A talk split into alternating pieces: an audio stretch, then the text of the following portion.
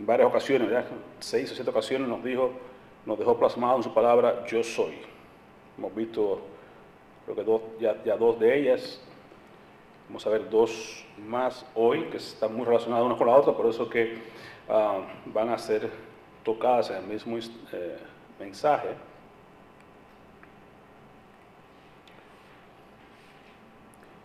Y nos referimos a Juan 9, más bien Juan 10, capítulo 10 de Juan, pero que vamos a ir viendo en conexión con el capítulo 9 de Juan.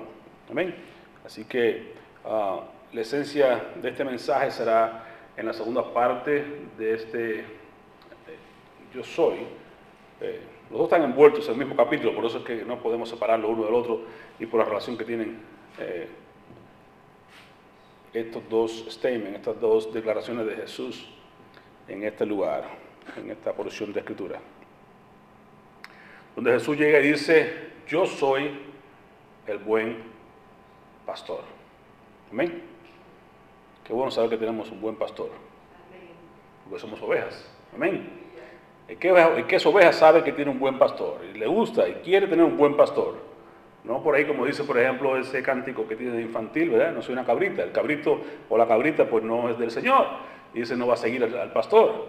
Pero cuando tú eres una oveja del Señor, seguro que vas a querer seguir y buscar y conocer y, estar cerca de tu buen pastor.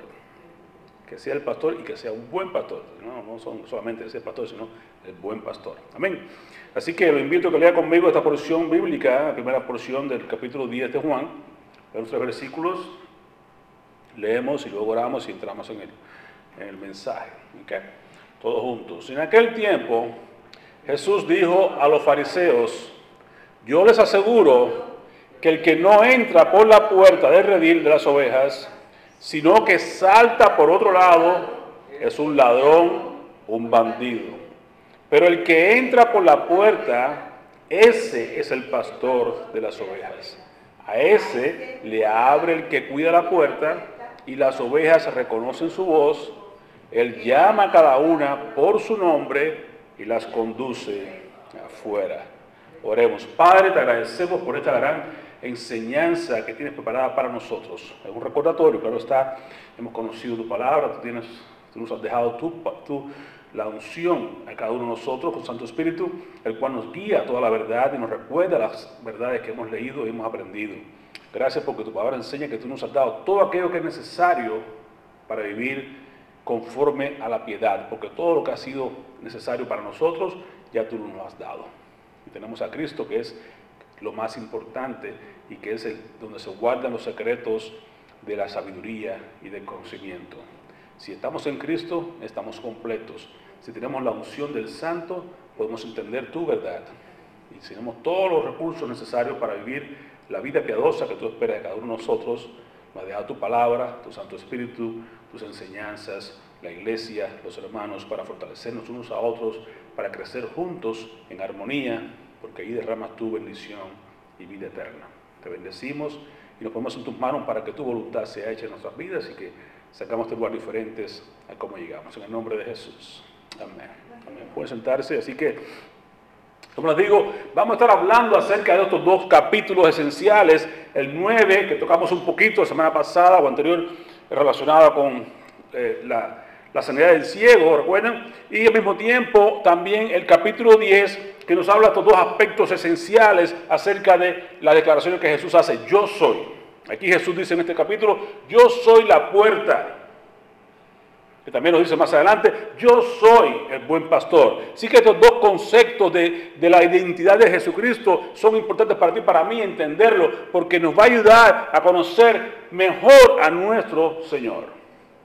Y es la intención que tenemos con esta serie de mensajes que son acerca de lo yo soy que Jesús dijo, las declaraciones que él hizo, porque así llegamos a conocerle mejor a él. No olvidando que él nos dijo en 17.3 de, de Juan, ¿verdad? Que esta es la vida eterna, que te conozcan a ti, el único Dios verdadero, y a Jesucristo a quien tú has enviado. Entonces es importante este detalle de conocer. El salmista decía, ¿a quién tengo yo en los cielos sino a ti? Y fuera de ti, nada deseo en esta tierra. Entonces es importante porque a la hora del juicio, la hora completa, el Evangelio nos habla acerca de nuestra condición cuando estábamos perdidos, nos habla acerca de cómo nos salvó el Señor, cómo nos alcanzó, cómo nos, dio vida cuando estábamos muertos en nuestros delitos y pecados. Esa es otra condición, muertos. Pero Cristo, pero Dios que es rico en misericordia, con su gran amor, con que nos amó, nos alcanzó y nos dio vida. ¿Cuándo? Cuando estábamos muertos en nuestros delitos y pecados. Porque de esta manera Dios al mundo, ya lo sabe. Amén. Que dio a su Hijo único, para que todo aquel que crea no se pierda, mas tenga vida eterna. Y en esto mostró el amor de Dios para con nosotros, en que siendo aún pecadores, Cristo murió por nosotros. Entonces es claro que la, palabra de Dios, el capítulo 3 de Juan, termina con una gran, una, sobria declaración. Dice lo siguiente, el que tiene la vida, el que tiene al Hijo, tiene la vida. Y el que no tiene la vida, o no me voy a Cristo, rehúsa creer, más bien, el que cree en el Hijo tiene la vida. Pero el que rehúsa creer en Jesús no tiene la vida, sino que la ira de Dios está sobre él. Amén. Es sobrio.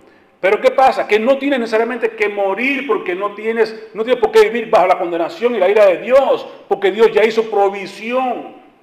Bien claramente dice el versículo 19 del capítulo 3, dice lo siguiente, que Dios no envió a su Hijo para condenar al mundo, sino para que el mundo sea salvo por él. Y por eso dio a su hijo, hijo único, para que todo aquel que en él cree no se pierda, mas tenga vida eterna. Entonces la decisión es tuya. Ya Él es la provisión. Él es el gran yo soy que vino a mostrarse acá en medio nuestro para decirnos yo soy la puerta y para decirnos yo soy el buen pastor y para mostrarnos el conocimiento de Él. Porque conocerlo a Él es elemental, hermano. Recuerde que de eso se trata. El juicio, el Evangelio nos alcanzó, dando muertos, nos dio vida, nos, nos adoptó, nos, nos redimió, nos hizo parte de su familia, todas esas cosas bellas del Evangelio, pero luego no se olvide que hay un final en esto y es el juicio. Y a la hora del juicio determinaría entonces dónde usted va a pasar la eternidad. Y ese juicio se basa única y exclusivamente en base a esto, en quién, a quién tú conoces. Porque si no conoces a Jesús, entonces no vas a entrar. Por eso es importante este elemento conocer. Y en segunda forma, que Jesús conoce a sus ovejas, vamos a estar viendo. Porque de eso se trata. Capítulo 7 de Mateo. Apartados de mí, nunca os conocí. Entonces, conocer a Cristo me da la entrada al cielo. La garantía de que Él me conoce a mí me da entonces la seguridad de que estoy en sus manos. Amén. Entonces, en este, en este contexto del capítulo 9 que mirábamos la semana, hace dos semanas atrás, porque la pasada fue un día especial de, de bautismos, 12, pero el anterior, miramos acerca de otro, otro elemento donde Jesús decía yo soy. Y hablaba acá de lo que hizo con este ciego. Recuerda que hemos hablado que le envió ahí, al, hizo el barro con su saliva, lo envió al Siloé, el Siloé fue ese labor. Cuando regresó viendo entonces el conflicto que hubo en aquel entonces, todo el capítulo 9 es en base a esta declaración de este gran hombre que la gente preguntaba, Señor, ¿por quién pecó este para que naciera ciego sus padres? Y él dijo, ni es este que pecó ni sus padres, esto ha ocurrido para que se pueda ver, sea manifiesto la gloria de Dios. ¿Y qué le costó a este hombre? Le costó, entre otras cosas, ganó la, vista, ganó eh, la, vida eterna al ver a Jesús y vamos a ver, pero perdió su estatus. Es interesante que usted aprenda que cuando sus, sus ojos se abren, cuando usted le dice que sí a Jesús, usted va a perder muchas cosas en la vida. Pero vale la pena. Muchos no quieren pagar el precio de venir a Jesús porque, oh, ¿qué voy a perder?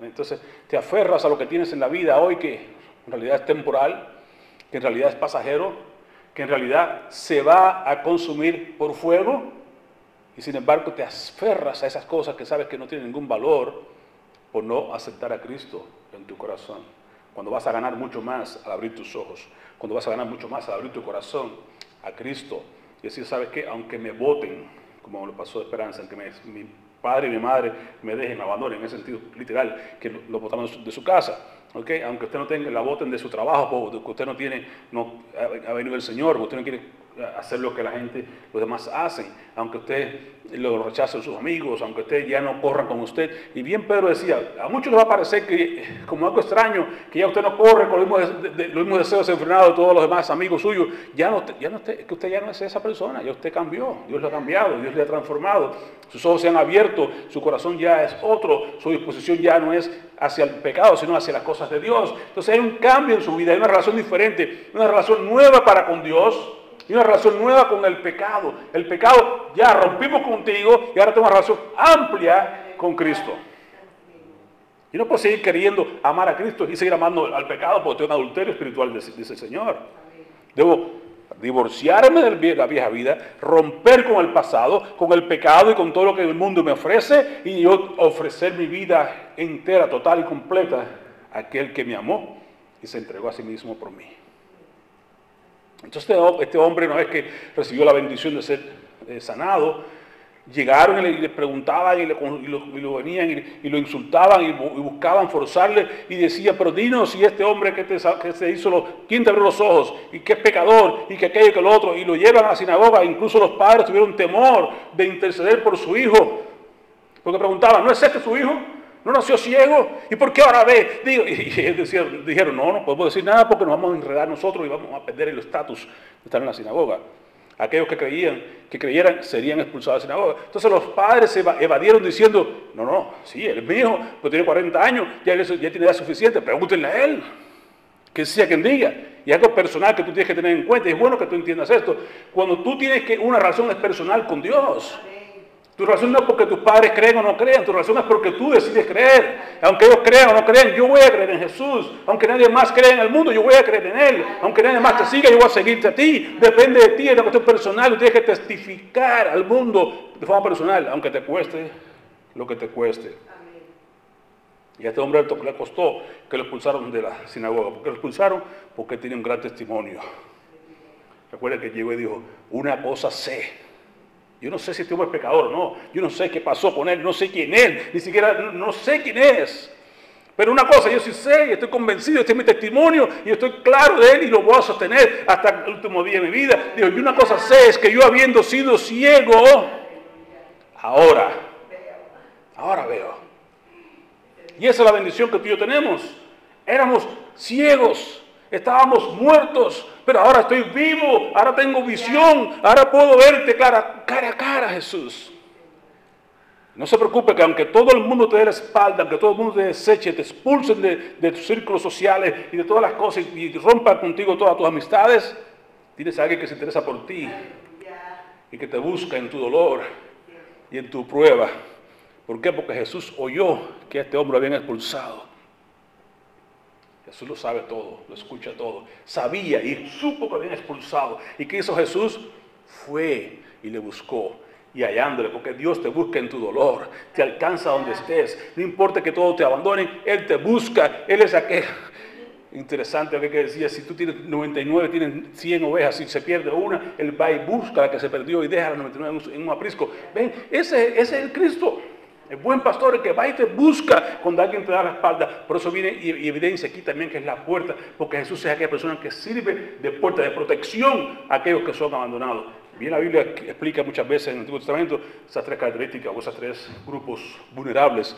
Siempre cuidado con las viudas, siempre cuidado con los huérfanos, los huérfanos y siempre cuidando a los extranjeros. Siempre le dio esas instrucciones al pueblo de Israel.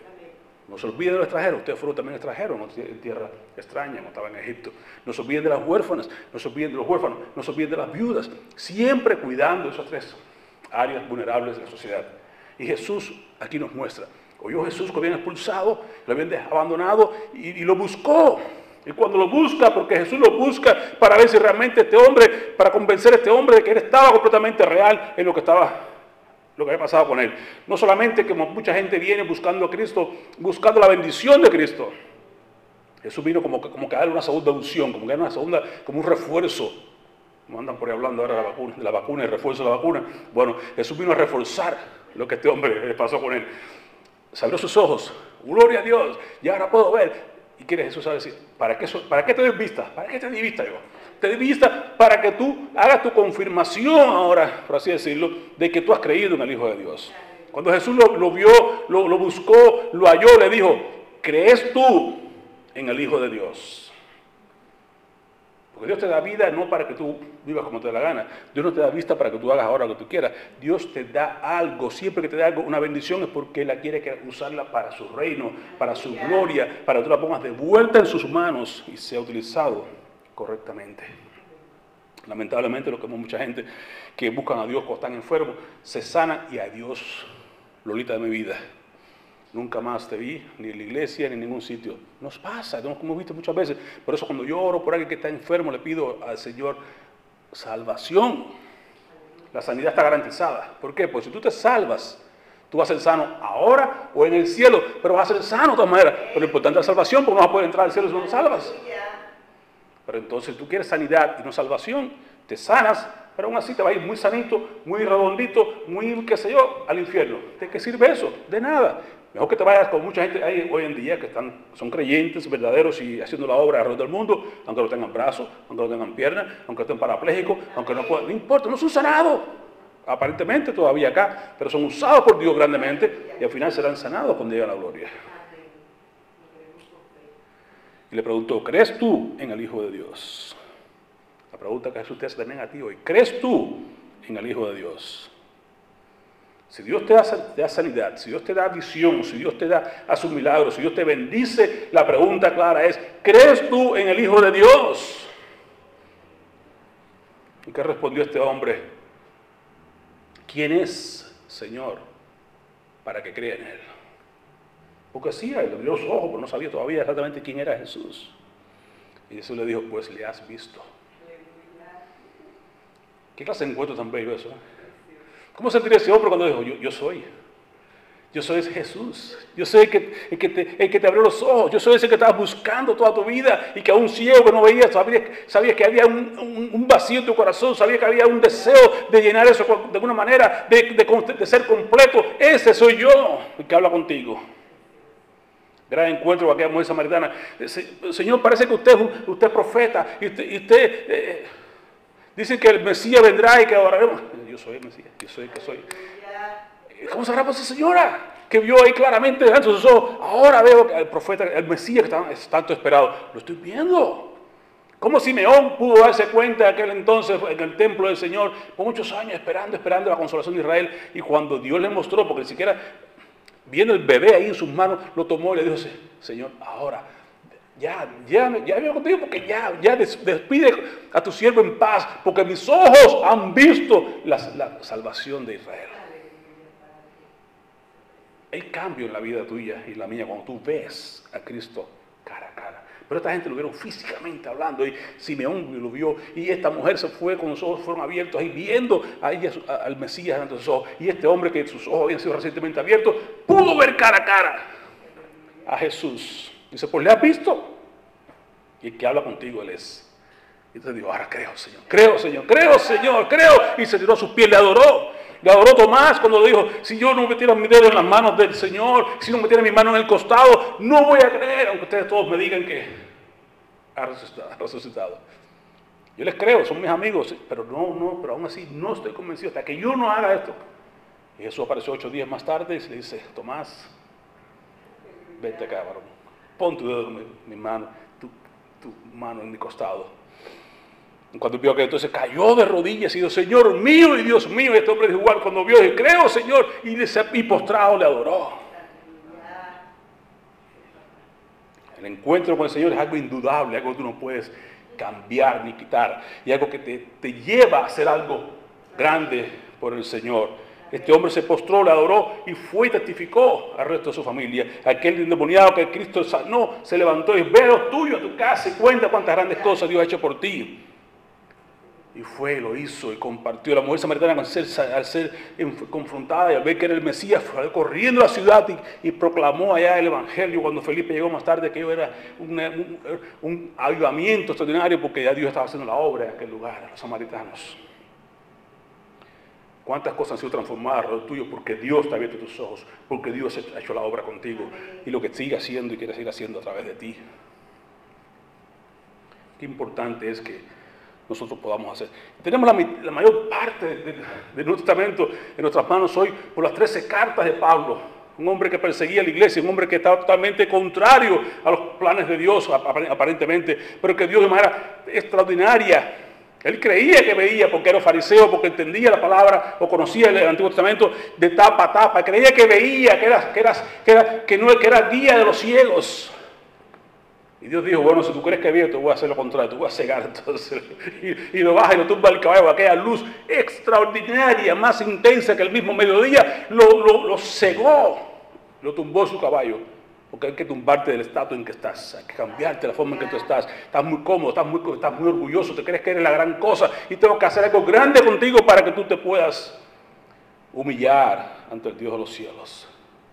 Y Pablo quedó por tres días ciego y estuvo ayunando porque era un gran religioso. Ayunaba y pedía la intervención.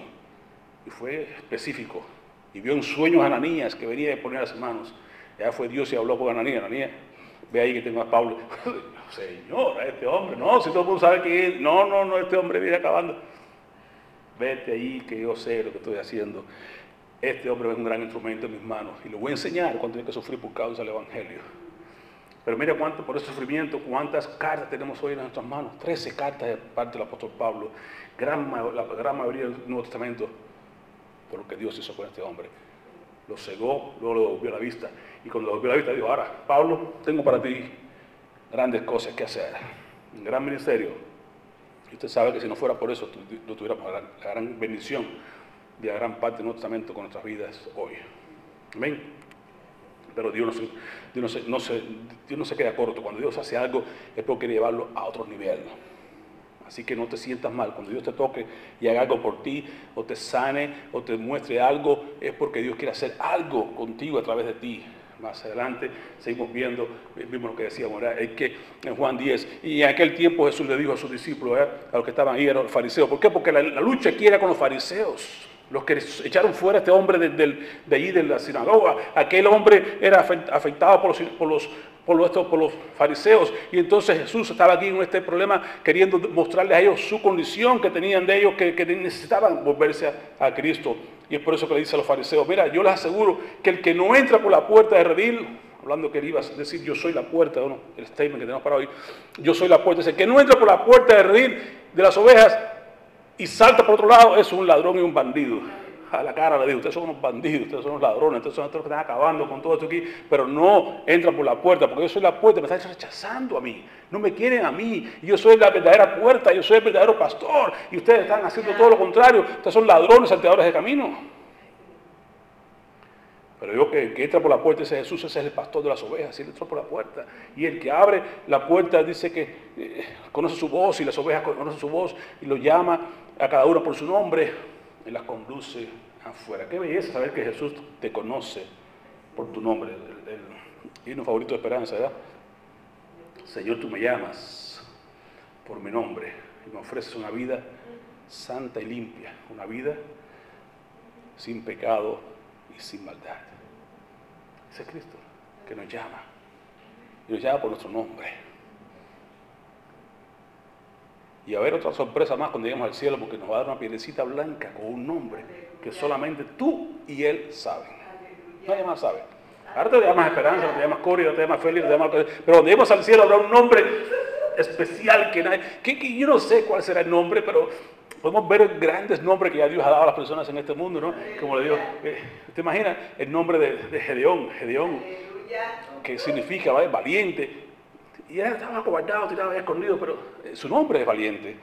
Y por eso el ángel dice, hey, hombre frustrado y valiente, tengo para ti cosas. Oh, nombre, yo voy a ser yo. Pero Dios tiene nombre para ti y para mí. No te sientas mal. Y si no lo has logrado todavía descubrirlo, yo sé cuando lleguemos allá hemos, hemos decir, wow, no me veía así, pero Dios nos ve de manera totalmente diferente. Nos conoce. Qué bueno que las ovejas, lo que, es, lo que son ovejas realmente del Señor, Dios conoce su, su nombre.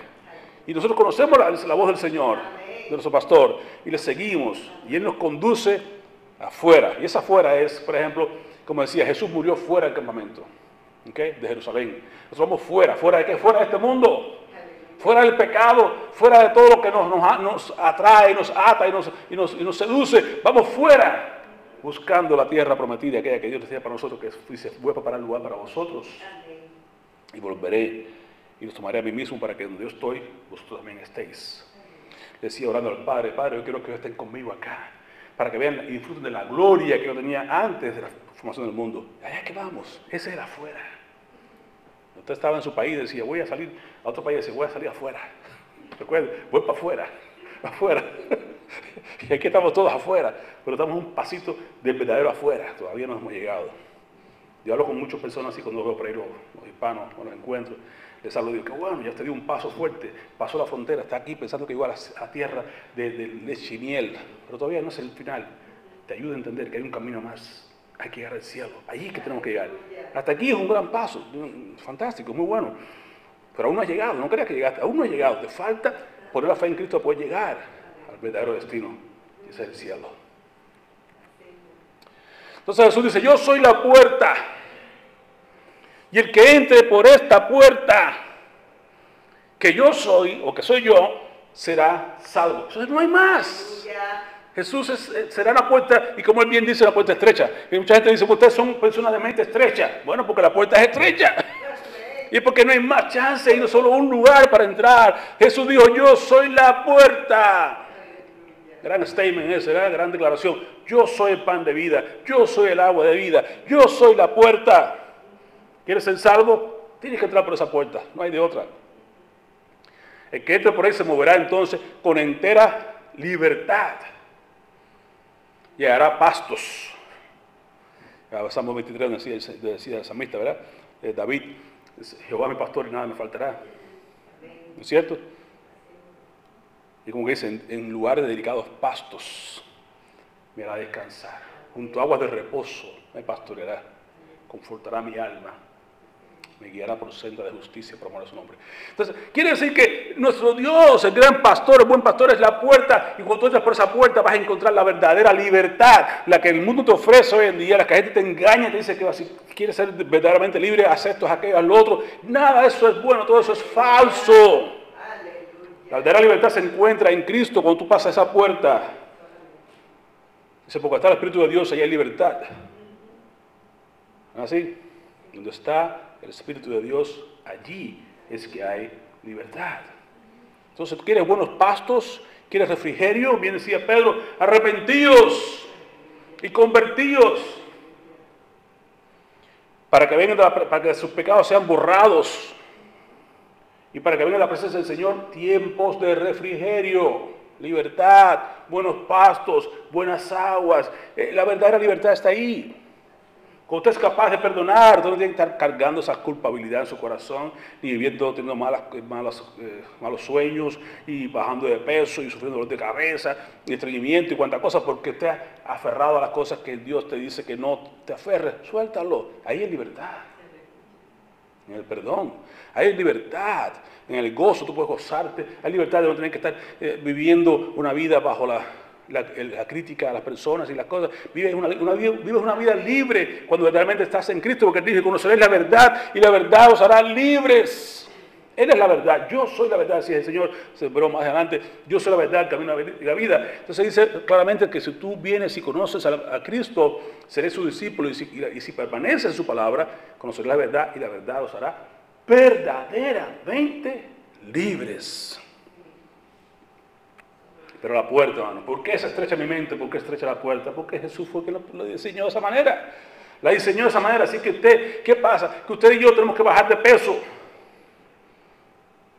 Amén. No le gustó la idea. Hay que bajar de peso espiritualmente hablando, hay que bajar de peso que no podemos andar. ¿Por qué? Porque dice Pablo, correr con paciencia, cargar después delante. ¿Cómo la corremos? Despojados de todo peso. ¿Hay que bajar de peso? Despojados de todo peso y de todo pecado que nos asedia, que nos interrumpe, correr con paciencia la carrera. Imagínate, por eso decía Jesús, más fácil es entrar por el hueco una aguja, un camello, que trae un rico en el reino de los cielos. El rico tiene muchas posesiones, tiene muchas maletas, muchas cosas. Ah, despójense de eso. Tiene que quitarse todo encima para poder entrar por esa puerta estrecha. ¿Por qué estrecha la puerta? Porque tenemos que entrar nosotros y ya. No tienes que entrar. Bien decía, dice Pablo en Timoteo, capítulo 6. Porque gran, gran ganancia es esto, piedad acompañada de Contentamiento. Porque sin duda, porque nada hemos traído a este mundo. Y sin duda, nada podremos sacar. Así que, si, como dice, si tenemos sustento y abrigo, estemos contentos con eso. Porque ahora de irnos nos vamos solitos sin mañana. Así que no hace falta maletas para, no hay que empacar para irse fuera de aquí, para cuando decimos, vamos afuera, cuando vamos para, para, el, cielo, no hay que llevarse maleta. Así que tranquilo, tenemos que irnos despojados de todo lo que tenemos para poder entrar por la puerta. Así que eso nos enseña, nos practicamos de esa manera. Cuando venimos a Cristo, nos despojamos de todo lo que nos asedia, de todo el peso, para poder correr con paciencia de una mirada puesta en Cristo y avanzando hacia adelante y hacia arriba. La puerta es estrecha. Bien dijo, entren por la puerta estrecha Mateo 7, 13 y 14, porque es ancha la puerta y espacioso el camino que lleva a la perdición, a la destrucción. Y muchos, lamentablemente, muchos son los que entran por ella. Pero estrecha es la puerta y angosto el camino que conduce a la vida. Y usted y yo somos esos pocos que la encontramos. Queremos caminar por ella. Queremos permanecer en ella, porque usted no permanece, será entonces como los anticristos. Estaban con nosotros, con nosotros, nosotros. Ya no están. Entonces, si no están con nosotros, una cosa es que son anticristos. Otra característica que terminamos de estudiar hoy en la escuela dominical es que nieguen a, a Cristo. Y que no tiene a Cristo, tampoco tiene al Padre. Entonces, son cosas que van sumándose en cuanto a conocer dónde está el anticristo. El que deja los caminos del Señor, el que niega a Cristo, que no tiene al Padre. ¿Eh? Así que, pero usted y yo permanecemos, no solamente entramos por la puerta, sino que permanecemos ahí en el camino. No es entrar solamente, hay que permanecer en el camino hasta el final, porque el que persevera hasta el final, ese será salvo. Hay dos caminos, uno ancho y uno estrecho. Hay una puerta ancha y otra estrecha. Usted decide dónde quiere entrar. Puedes escoger vivir una vida de rencor, una vida de mentira, una vida de lascivia, una vida de adulterio, de idolatría, de cuánta cosa el mundo te ofrece, de orgullo, de todo eso. La gente dice, tú no sabes lo que te, pierdes. Mucha gente dice, muchachos, lo que te pierdes, la fiesta, los paris, las cosas, la gente, el jangueo, no sabes lo que te pierdes por estar metido en la iglesia ahí que parece un monje. No sabes lo que te pierdes. ¿No te lo has dicho? Y le digo, sí, yo sé lo que me pierdo. Esa lista que tú me estás hablando, y te puedo sumar dos cositas más interesantes también. ¿Sabes qué me pierdo? Sí, me pierdo todo eso. Me pierdo la borrachera, la fiesta, la tragedia, eh, la orgía, todo lo que te dé la gana. Todo eso me lo pierdo. Pero ¿sabes qué más me pierdo también? Me pierdo también la muerte. La segunda muerte me la pierdo. ¿Y sabes qué más me pierdo? Me pierdo el lago de fuego, o la muerte eterna, o el infierno, como quieras llamarle. También me lo pierdo. Pero ¿qué pasa? Que si tú estás en la puerta estrecha, esa puerta que te obliga, que te, que te que te, empuja, que te mantiene ahí recto en las cosas del Señor, llevando una cosa a la otra, el amor, la justicia, la verdad, la humildad, la paciencia. Ya saben, el, Señor nos habla, eh, Pablo nos deja saber el, fruto del Espíritu Santo, cuál es, ¿verdad? Amor, gozo, paz, paciencia, benignidad, bondad, fe, mansedumbre, templanza. Esas cosas que tenemos que estar cultivando. Pero nos habla, ¿sabes qué? Usted no puede seguir siendo miope, no puede seguir siendo una persona inefectiva. Si tú quieres ser verdaderamente una persona real que puedes crecer las cosas que Dios te está dando, tienes que añadir a tu fe virtud. Recuerda, excelencia moral, excelencia moral. Eso, no puede tener en el mundo. ¿Tú crees que el mundo tiene excelencia moral? Todo lo que tú ves por ahí es totalmente contrario a la excelencia moral. Pero él te dice, mira, a, a la fe, al creer en Cristo, añádele ahora virtud, lo que es excelencia moral. A la virtud añade conocimiento. Al conocimiento, dominio propio. Al dominio propio añade entonces paciencia. A la paciencia añade piedad. A la piedad añade amor fraternal. Y el amor fraternal añade amor. Porque si estás haciendo estas cosas y abundan, no habéis olvidado las cosas del pasado, no, una amplia entrada se te va a dar cuando llegas al cielo. No va a ser miope, no va a ser efectivo, sino que tú vas a tener una gran bendición si haces estas cosas. Y ese es el, camino estrecho. De eso se trata, de ir creciendo en estas cosas que Pedro nos dice, de ir mostrando el fruto que Pablo nos enseña, de ir haciendo las cosas que la gente quizás no aprecia o no desea tener. Porque muchas veces decimos, bueno, pero es que la vida cristiana ofrece, le habíamos hablado hace un par de semanas atrás, me ofrece además persecución, porque tú quieres vivir piadosamente, vas a tener que sufrir persecución. Me ofrece tentaciones, yo voy a tener que estar luchando con tentaciones y con pruebas. Sí, es cierto. Me ofrece también en la vida cristiana una vida un poco difícil, es cierto. Pero ¿sabe qué más te ofrece? Te ofrece vida eterna. No tú decides. ¿Quieres ser como Marco 8 que dice, ¿de qué le sirve al hombre ganar todo el mundo y perder su alma al final de la vida? Mejor es sufrir ahora con Cristo. Mejor es pasar la vida quizás apretada, quizás difícil, quizás, eh, ¿cómo se digo?, en, tentaciones y en, persecuciones y en pruebas y de todo, pero al final tener vida eterna. Entonces, ¿quién, ¿qué es mejor? Tú decides. Hay dos puertas, hay dos caminos. De ti depende. ¿Qué puerta quieres tomar? ¿Qué camino quieres seguir? Porque hay un gran dilema. El ladrón viene y te ofrece todas estas, todas estas cosas, que es, Satanás mismo ofrecido con tanto biblín y todas las cuestiones, para que la gente caiga en su, en, su, en su, juego. Y lo ha hecho y ha tumbado mucha gente desde la época de Adán y Eva y sigue usando la misma estrategia y como quiera sigue haciendo la obra en las personas.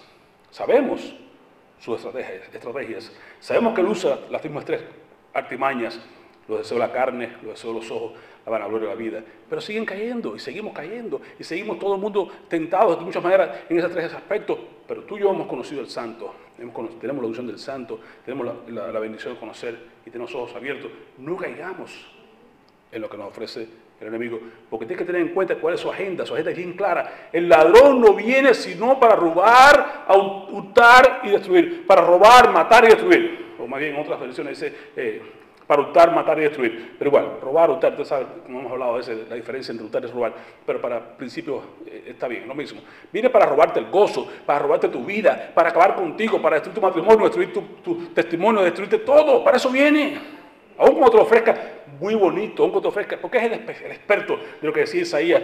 Mire, hermano, hay de aquellos que llaman a lo bueno malo. Hay de aquellos que llaman a la, luz, a las tinieblas, a las tinieblas luz. Hay de aquellos que llaman al amargo dulce. ¿Quién es ese Satanás? esto es bueno, esto es dulce, esto es, esto es, luz, disfruta, ven, y es el engaño de él. Pero tienes que saber que al final, ¿qué pasa al final? Aunque parezca, aunque te transforma, aquello que parece que tú sabes que es amargo, pero te lo pinta como dulce. Aquello que tú sabes que no es luz, pero te lo pinta como, como luz pero al final es tinieblas. Tú sabes que te lo pinta como que es bueno, pero sabes que al final no es bueno, nada es malo. Entonces te dejas engañar y tú sabes que lo que está buscando es robar, matar y destruir. Él no quiere para ti nada bueno. Pero nuestro buen pastor, ese es diferente. Nuestro buen pastor, nuestro pastor dice, pero yo he venido para que tengan vida. Y no solo vida, sino para que la tengan en abundancia. Vida en abundancia. ¿Qué, qué, más que eso, hermano? Que la vida, estábamos muertos en el pecado, Dios nos da vida. yo, no, me, toca seguir viviendo en una vida, en, muerte, muerte, sino en vida. Y entonces me dice, para que esa vida sea abundante, que una vida que florece, una vida que está llena de gozo, de paz, una vida que está llena de libertad, una vida que está llena de grandes maravillas. ¿Por qué no voy a desear esa vida? Y esa vida está en Cristo. Recuerde que tiene al Hijo, tiene la vida. El que no tiene al Hijo, no tiene la vida. No verá la vida, sino que la ira de Dios está sobre él. Yo no quiero la ira de Dios, quiero la vida de Dios. Y eso me lo da Cristo. La puerta, entrar por esa puerta que es Cristo. El buen pastor. Jesús dijo, yo soy el buen pastor. Y el buen pastor su vida da por las ovejas. Por eso es bueno saber que mirar atrás, mirar a la cruz. ¿Qué hizo Cristo en la cruz? Murió. Que dice que Dios dio, mostró su amor para con nosotros, en que siendo aún pecadores, Cristo murió por nosotros. Ya lo hizo. Lo que hizo por ti por mí, hermano, es suficiente para motivarnos ahora a ser creyentes y a seguirle y entregar nuestra vida en sacrificio vivo, santo y agradable delante de Dios. Ese es nuestro culto racional, no hay otro. ¿Por qué? Porque Él hizo lo más grande, que fue morir por ti por mí. Así que Jesús te dice, te pide negarte a ti mismo, es mucho pedirte. Si te pide que ames al prójimo, es mucho pedirte. Si te pide que perdones al que te ofende, es mucho pedirte. Si te pide que vengas y te reúnas iglesia, es mucho pedirte. Si te pide que vengas y, y, alabes su nombre, es mucho pedirte. Cuando Él dio su vida por ti.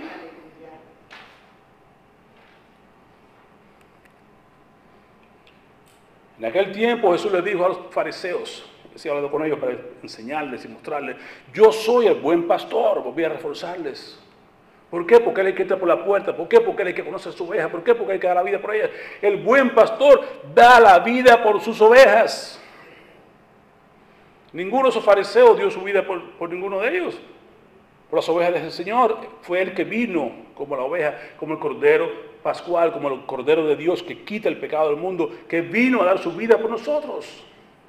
Dice, en cambio, ustedes, los asalariados, el que no es el buen pastor ni es dueño de las ovejas, cuando ve venir al lobo que hace, sale corriendo, abandona las ovejas y huye. Y el lobo que hace, se arroja sobre ellas y las dispersa, se comen todas las ovejas. Porque un asalariado no le importan las ovejas, pero a Jesús le importa las almas, le importan las ovejas por las cuales vino y dio incluso su vida por cada uno de nosotros. Entonces Jesús es el buen pastor porque viene, vino y dio su vida por nosotros, porque Él es la puerta que nos protege, que nos guarda, que nos cubre, que nos, que nos protege de aquellos que vienen afuera a querer robarnos, a, hacer daño al, al redil.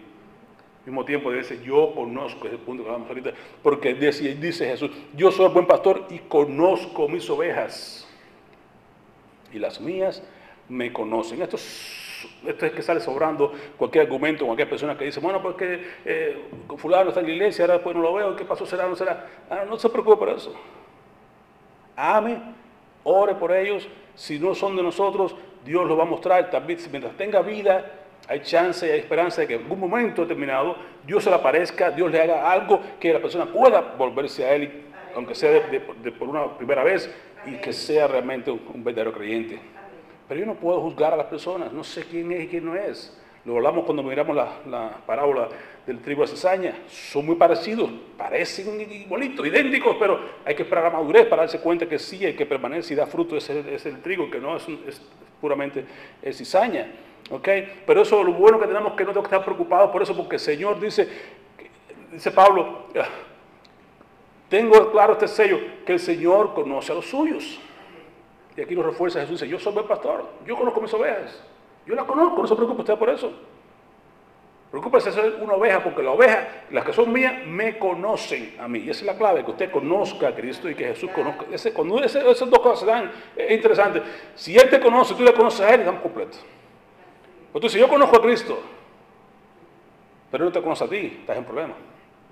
Estamos viendo el libro de 1 Juan, la, el epístola de 1 Juan que estamos viendo con la dominical, ¿verdad? Tú dices que eres creyente, pero no caminas como Él.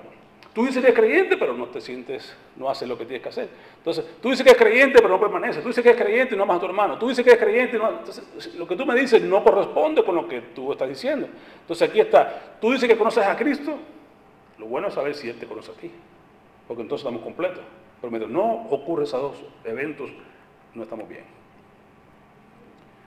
Lo bueno que tú y yo, esto, y esto era el contexto, estamos hablando de cuanto los fariseos y, allá con la gente de Israel y todo eso. Eh, lo bueno que tiene es que nosotros nos quedamos fuera, en ese contexto también nos habla a nosotros. Y se dice Jesús, mira, yo tengo también otras ovejas que no son de este redil, de los judíos, somos nosotros. Aquellas también debo traer. Y oirán mi voz. Nos haremos vida de eso como en la escuela dominical. Y oirán mi voz. Y habrá entonces un rebaño y un pastor. Yo también. Y esto lo han trastornado mucha gente también, los, la gente que son de la, eh, yo le llamo LSD, eh, mormones, eh, han dicho que ellos son, ese, grupo, esas ovejas nuevas son ellos. Son no, todos los gentiles, porque eso es rediles los judíos, y todos los demás somos gentiles, y todos los gentiles hemos sido alcanzados para poder escuchar la voz de Dios y para poder estar, ser parte de ese rebaño que Él está hablando aquí. No, no son una élite específica ni nada, son todos los gentiles. Y lo veo que tiene, hay muchas más cosas en este capítulo, él tiene debate con los, judíos y deja saber que él, él y el padre son uno, querían apedrearlo, todas estas cosas que usted puede leer en su cuenta, en el libro, el capítulo completo es bien, bien extenso. Termina diciendo el capítulo, oh, ya aquí al final del capítulo 10, una gran promesa que quiero compartir, no se nos vaya a ir de la mano. Jesús dice, yo soy buen pastor, primero yo soy la puerta, segundo yo soy buen pastor, yo conozco mis ovejas, mis ovejas oyen mi voz, me conocen, me siguen, ¿ok? Pero esta es la promesa que yo quiero que usted tenga en cuenta de, lo que dice Jesús acerca de sus ovejas. Usted es una oveja que ha creído en Cristo, usted entró por la puerta, usted alcanzó, viene, tiene buenos pastos, usted está con Cristo, mire qué bendición. Dice Jesús, yo les doy vida eterna.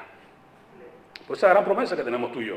Hemos sido alcanzados, nos ha abierto los ojos, nos dio vida para que entendamos que tenemos vida en abundancia, que tenemos vida eterna, que el camino, aunque es estrecho, aunque la puerta esté estrecha, el camino es estrecho, al final es vida eterna. Entonces hay que no perderte vista a dónde es que vamos, a dónde es que vamos allá afuera, ese es afuera, es allá, la vida eterna. Y no, no comienza cuando estamos en el cielo, comienza desde ya, porque dice yo soy la vida eterna y que te conoce a ti, por supuesto que ya tenemos vida eterna, comenzamos a, tener, a disfrutar de esa vida. Vamos, nosotros nos vamos como mucha gente dice, voy camino, voy de la tierra a los muertos, de los muertos a la tierra a los vivientes. No, no, hermano. Usted va a la tierra de los vivos, de la tierra a los muertos, a la tierra a los vivientes realmente. Pero en el sentido cristiano, ya usted está vivo, usted va de vivo a vivo. Amén. Así que yo le doy vida eterna y nunca perecerán. ¿Qué le parece eso? ¿Qué tan absoluto? Yo soy el camino, yo soy la verdad, yo soy la puerta, yo soy Jesús es el único, es singular. Entonces nos da promesas singulares. Yo les doy vida eterna y nunca perecerán. ¿Habrá más seguridad que esa? Y nadie, para ponerlo más seguro todavía, y nadie podrá arrebatármelas de la mano. Tú y, estamos, tú seguros en las manos de Cristo, ¿no verdad? Nadie podrá arrebatármelas de la mano. Con eso yo estoy más que completo, más que satisfecho. Que me dé vida eterna, que no puede perecer jamás, como dice Juan 5:24. El que cree que envió no vendrá condenación, más ha pasado de muerte a vida. No vendrá condenación. No perecerá jamás. Y nadie te podrá arrebatar de la mano de Cristo. Pero para darte una, seguridad mayor todavía, un sello más completo, dice, mi Padre que me las ha dado, porque tú sabes que nadie adivina, no adivina Cristo si no el Padre no lo, trae. Mi Padre que me las, ha, me las ha dado es más grande que todos. Y es todopoderoso. Nuestro Dios. Y de la mano del Padre nadie las podrá arrebatar. Es el Padre y yo somos uno. Uno somos. Estamos doblemente sellados. Triplemente sellados, porque el Espíritu Santo mora en nosotros. Estamos en las manos de Cristo y Cristo las pone en las manos de su Padre, que es mayor que todo. Tenemos un triple cierre donde ni el enemigo ni nadie, por eso Pablo decía, por lo cual estoy seguro de que ni la vida, ni la muerte, ni lo alto, ni lo profundo, ni, ni ninguna cosa creada nos podrá separar del amor de Dios, que es donde en Cristo Jesús, Señor nuestro. ¿Es Cristo tu Señor? Tienes esta seguridad total y completa en tu vida. Él te da vida eterna, no perecerá jamás. Nadie podrá arrebatar la mano de Cristo, mucho menos la mano de nuestro Padre Celestial. Si no lo eres, eres una, una cabrita, es hora de que busques entrar por la puerta estrecha, por Cristo, aquella puerta que dice que el que entre por él hallará pastos, será salvo, y aquel que va a cuidar de ti, el buen pastor, que te protege, te guarda, te cuida, te sustenta, te da vida eterna, te protege de tal manera que nadie lo puede arrebatar de las manos de Él y mucho menos de las manos de su Padre. En Él estamos completos, en Él estamos seguros, a Él sea toda la gloria. Padre, te alabamos, te bendecimos, oh Dios, porque tú nos recuerdas quién tú eres, Señor.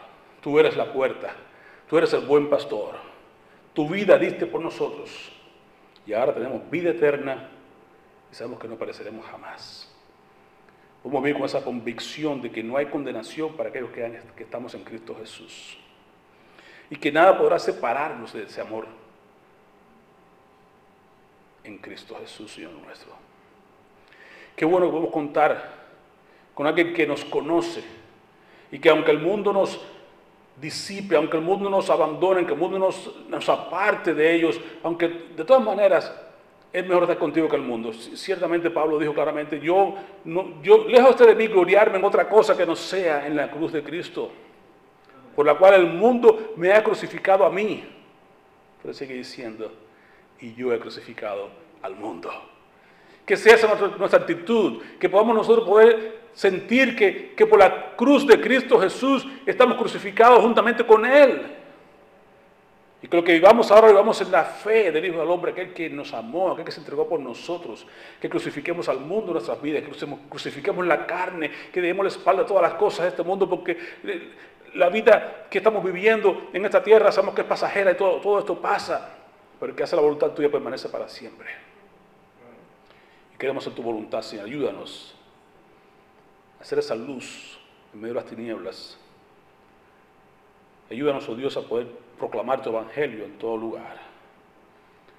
Pon esa urgencia en nuestro evangelio, Señor, en nuestros pies, como dice tu palabra, calzados los pies con el apresto, con la urgencia del evangelio de la paz.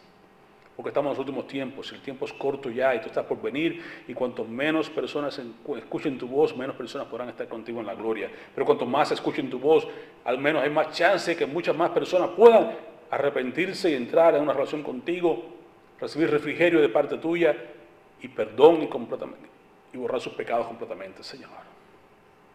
Usa tu pueblo, usa tu iglesia, multiplica lo que has dado en este día de hoy en cada corazón para que salte como una fuente de vida eterna para toda persona que tú pongas en nuestras vidas en esta semana, Señor.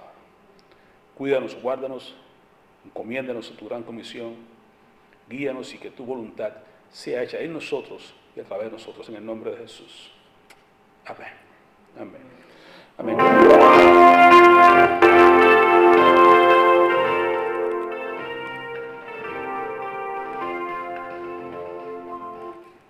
Sorry, no sé por qué, por qué entró ese ahí. Ese es de Samuel, soldado de eso. Yo, soldado de eso. ¿Eh? Valiente ese, ¿eh? Pero que no está, no está la letra, yo creo. Parece que dije. Dame. Esta sí está la letra.